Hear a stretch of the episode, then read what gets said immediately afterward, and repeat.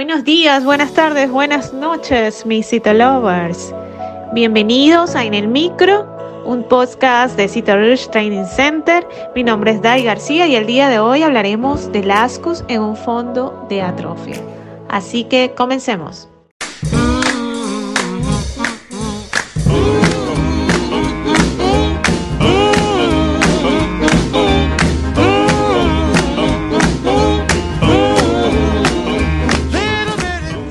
No suele resultar sencillo evaluar las citologías ginecológicas de las pacientes postmenopáusicas y mucho menos con vaginitis atrófica.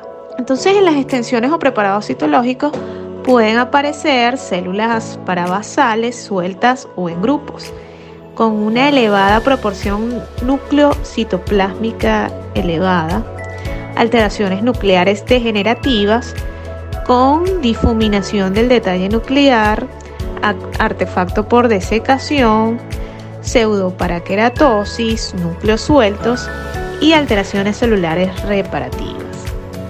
La presencia en el fondo de estos preparados generalmente es con detritus celular, inflamación y restos de citoplasma.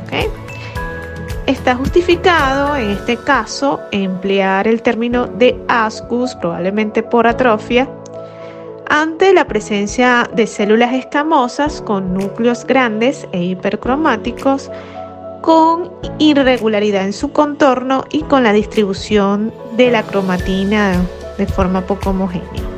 O bien con pleomorfismo celular en forma de elementos fusiformes o en forma de renacuajo.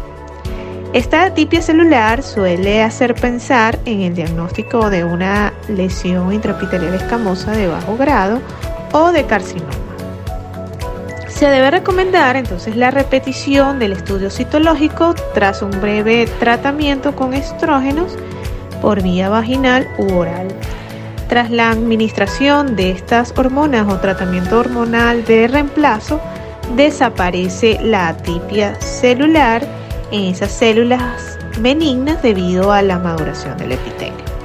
Por el contrario, entonces la atipia persistirá y entonces corresponderá efectivamente a una lesión precancerosa o bien una lesión cancerosa. Y así podemos determinarla y detectarla con mayor facilidad.